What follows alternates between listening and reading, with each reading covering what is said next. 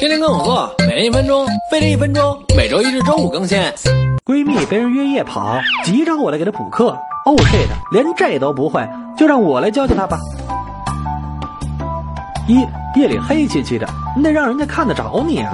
要穿颜色鲜艳的衣服，也可以挑带反光条的速干衣和慢跑鞋，最好还能配上有个 LED 闪灯的臂带。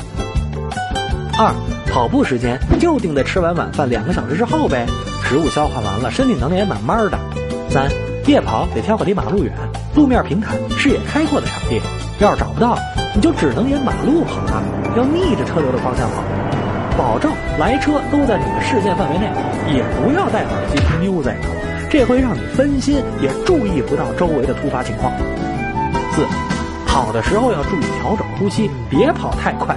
过于激烈的运动会影响睡眠和第二天的状态。跑完后记得做点身体拉伸动作，这会让你的身体曲线更棒哦。等心率恢复了，洗个热水澡再 sleep 正好。